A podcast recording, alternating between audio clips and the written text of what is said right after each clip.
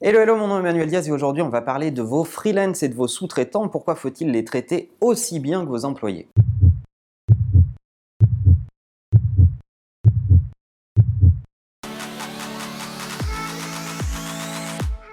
Dans le monde d'avant, vos freelance et vos sous-traitants étaient des fonctions dont vous aviez besoin essentiellement pour euh, absorber des pics de fabrication. C'était des fonctions assez mécaniques. Vous saviez faire quelque chose, vous aviez trop de boulot, il vous fallait plus de main-d'œuvre pour absorber ce pic. Eh bien, vous engagiez des freelance ou des sous-traitants pour vous aider. Dans le monde d'aujourd'hui, on se rend compte que ces freelance et ces sous-traitants, souvent, sont l'adjonction de compétences que vous n'avez pas, soit des compétences très pointues convaincu que vous n'avez pas nécessité d'avoir au long cours dans vos équipes, soit euh, des, euh, des, compétences euh, vraiment très occasionnelles et dont vous n'aurez plus besoin pendant un bon moment, etc. Bref, on se rend compte que la complexité du monde qui nous entoure et des technologies qui nous entourent fait qu'on a besoin de complémentarité à un certain moment, mais que ces fonctions sont de plus en plus importantes à l'exécution des projets. Si vous ne les avez pas, vous ne pouvez pas exécuter vos projets correctement.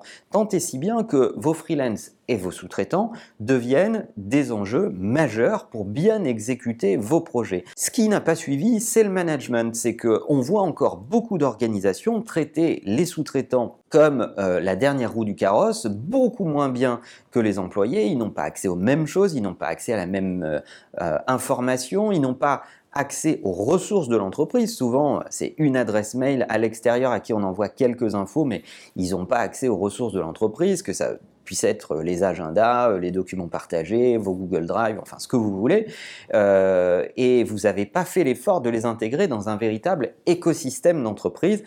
Et ça, c'est extrêmement dangereux dans le monde d'aujourd'hui. Non seulement il faut avoir des relations euh, aussi bonnes que celles de vos collaborateurs, mais en plus il faut bien les intégrer dans les processus.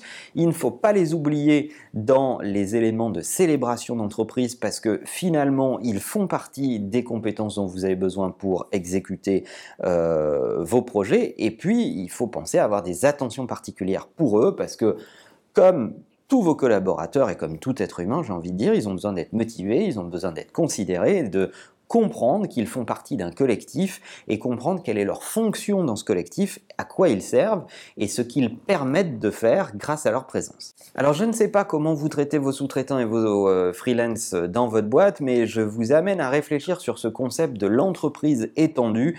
Une entreprise n'existe que par l'écosystème qu'elle est capable de convoquer en plus de ses collaborateurs naturels. Je ne sais pas si vous avez déjà travaillé sur ces concepts-là, mais je serais curieux de lire votre avis dans les commentaires. Et en attendant, n'oubliez pas que la meilleure façon de marcher, c'est de vous abonner. À bientôt.